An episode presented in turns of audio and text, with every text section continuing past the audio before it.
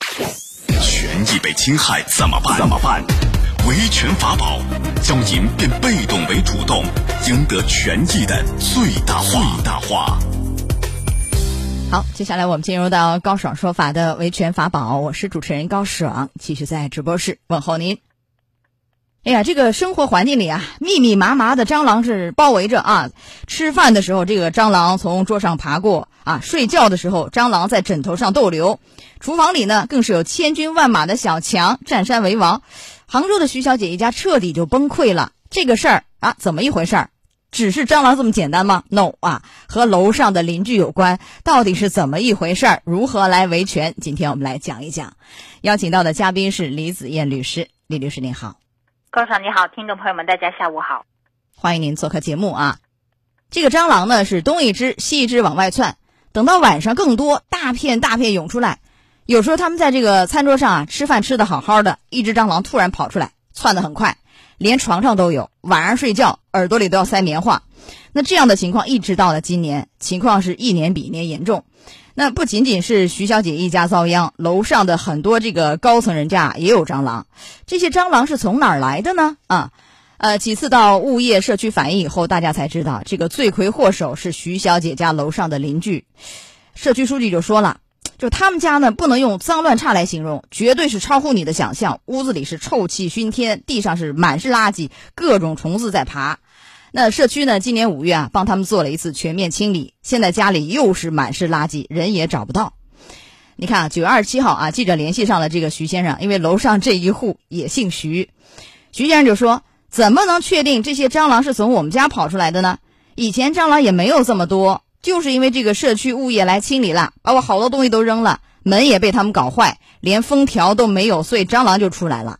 来，您看看啊。”这个蟑螂成灾，波及到很多户，就是这一户有垃圾的这个户主徐先生，他是担什么样的法律责任？您给分析一下。这个新闻真的看人毛骨悚然的。这个徐先生他在家里面啊，尽管他囤斥在自己家里面，这个行为已经造成了这个垃圾堆积，然后腐败滋生蟑螂臭虫，周边的邻居是因为他这种行为导致了自家蟑。蟑螂也滋生，并且严重影响了他们的生活秩序，不仅健康权受到了影响，这个生活安宁权也受到了影响。这个徐先生这种行为其实是一种对于周边邻居典型的侵权行为，不是相邻权纠纷，叫侵权，对吧？对，侵权行为。但是现在是这样，你看啊，徐先生说，我现在也不住那儿，也没有心思处理这事儿，你们爱怎么搞怎么搞。你看他显然是不太配合。是吧？停止侵害，停止侵权，恢复原状。那么社区啊、街道啊、物业这事儿能不能管？怎么管？是能撬开门去给他清理，还是怎么弄？因为在五月份的时候吧，好像之前就已经联动好几个部门，出动五十多人清理两回，啊，怎么处理？然后徐先生的不配合，但是他对于这个社区也好，他们的清理，他表示的态度是：你们爱怎么搞就怎么搞。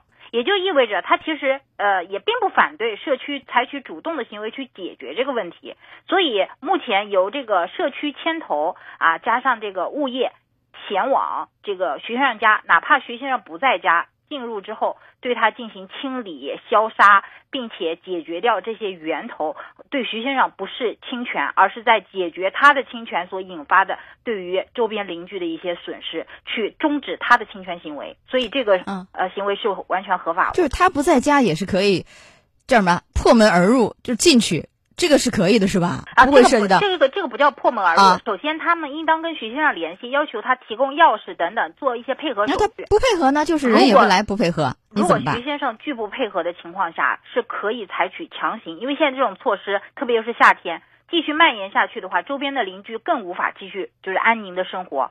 所以，不仅这个物业和社区可以破门而入，采取强制的措施对你进行消杀，而且产生的相关费用也应当由徐先生。自己承担。哦，徐先生自己承担所有的费用，包括这个破门，就是真的是如果人不在也是可以破门产生的损失，清理垃圾的费用，包括前几回也是清理了两回吧，出动五十多人清理两回，拉出去有三卡车垃圾，清理费花掉三千多，一并可以主张。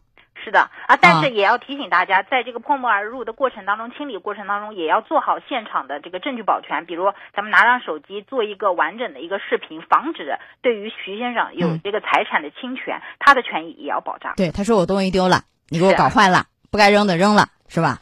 所以这事儿其实也可以报个案，有警方在场，是不是更好一些？可以，是啊。那对徐先生这样的一个行为，有没有一些治安处罚？他这个看似自己家里把垃圾弄得满天飞啊，满屋子，其实影响的是周边邻居、小区环境。那你这个治安处罚的层面够不上是吧？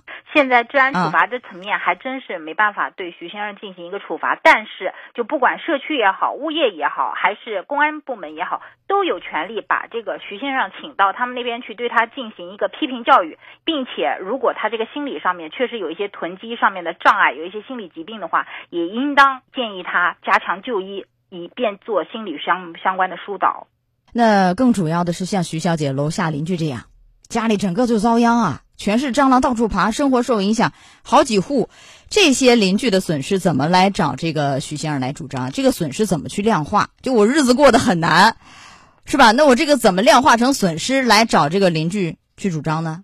嗯，第一，这个过去从一两年过程当中，大家的这个精神状态的疲劳、难受，这个很难用金钱量化，也很难去向徐先生进行主张。啊，徐小姐现在最直接可主张的，我觉得现实是对自己家里面进行一个彻底的消杀。就把那个蟑螂进行消灭掉，然后处理掉产生的相关费用，一并和这一次社区街道的出动的费用向徐先生予以主张。但是啊，我跟你说，就是这个徐小姐清这个蟑螂清了好多回，一天到晚打扫卫生。之前以为是自己家这个没搞干净，就总是打扫 又清理又消杀又买什么样药水，结果没管用。那之前所有的费用也可以主张，但是不是说我这清一次，下次就没了，还会有。是吧？那我后续的继续清理能不能也找他主张？这个费用是怎么一个算法？这么多回的，呃，这个其实就是还是一个举证的问题。就是本次因为社区也好，周边人也好，对于徐先生他家里面的啊导致的周边的这种情况，其实还是相对非常明确的，因为这个现场还是非常直白嘛。但是如果说这个下一次徐先生的垃圾全部被清理掉了。呃，解决完了之后，徐先生也没有继续入住，也没有继续堆放垃圾。但是徐小姐家里面可能还有一些蟑螂，你这个时候主张说还是由于你之前的原因导致的话，你这里面需要承担你的一个举证责任，这个可能就不像本次举证那么直白了，就很难了，是这意思吧？因为楼上那一户徐先生已经清完了，你们家又冒出来，这个关联性因果关系比较难，就在这儿。那但是这个精神损害抚慰金行不行啊？精神损害抚慰金是可以主张的，就是特别加上媒体报道，整个一连贯周边邻居的证词都可以证实。但是我不得不说，实践当中，人民法院对于此类案件，即使确认啊，确实造成了精神上的压力，难以安宁的居住，但是给出的数额赔偿一定是非常象征性的，他不会给一个非常高的数额。嗯，实验当中其实还没有出现过。嗯，呃，江苏省最多也就五万。但是您说这个象征性的可能几千块钱都要不了是吧？是很少，象征性的。是，所以徐女士可能尽快还是需要解决蟑螂根源，好过这个继续打官司的问题。好，呃，这是一个维权的方法。还有一个，呃，因为他这个房子其实是一个比较好的房子，江景房啊，可以看到最美的什么跑道啊，这个啊钱塘江啊，就在那个江边上。呃，房价是均价以一平方是四万多啊。这个如果因为徐先生这事儿闹的。就房价的下跌，这个损失，如果他要卖房，是吧？这个还能主张吗？这块差价什么的？如果因为这个导致了房价下跌，当然是可以主张的，因为侵权行为导致的直接损害后果。但是客观上来讲，连我的精神抚慰金都没办法得到一个就是特别可量化的一个主张。那么这种房价的损失，你直接认为是因为蟑螂导致的，除非就是有一个很直白的，我现在就在卖。那我现在就是因为这个卖不出去了。但如果说是间接的，我因为一两年这个楼盘的声誉在下降，这种间接的损失其实非常难以举证。啊，呃，因为媒体报道，很多人都关注这个新闻，今天也火，是吧？呃，因此而产生的，比如说这个房价的价格的下跌，人们对这个房子有影响，有心理阴影啊。你即便治好了，我也不敢住，太脏了，是不是？包括这对这个楼盘，这个其实也是很难去量化。都没有办法是吧？就是理论上大家都能接受，但是如何量化过错比例是多少，下降的因素有多少，是因为这个导致的，真是太为难人民法院去做这个判断。但人民法院会不会酌情去考虑？就像那个精神损害抚慰金一样，酌情去考虑一部分，这个是有可能的，是吗？嗯，这个可能还是比较难的，因为精神损害抚慰金和这个房价的下跌的这个损失之间数额差距其实是非常大的。精神损害抚慰金我们可以说几千块钱，但是你房价你着几千块钱的损失其实是好没有意义的。那这时候你还要解释你的比例的由来，所以人民法院在处理这种案件的时候，很大的程度就是说你们两者之间的因果关系没办法证明，原告应当承担更多的举证责任，所以可能除非调解。否则的话，以判决的形式说，我着你几万块钱，在我看来其实是非常难的啊，非常难。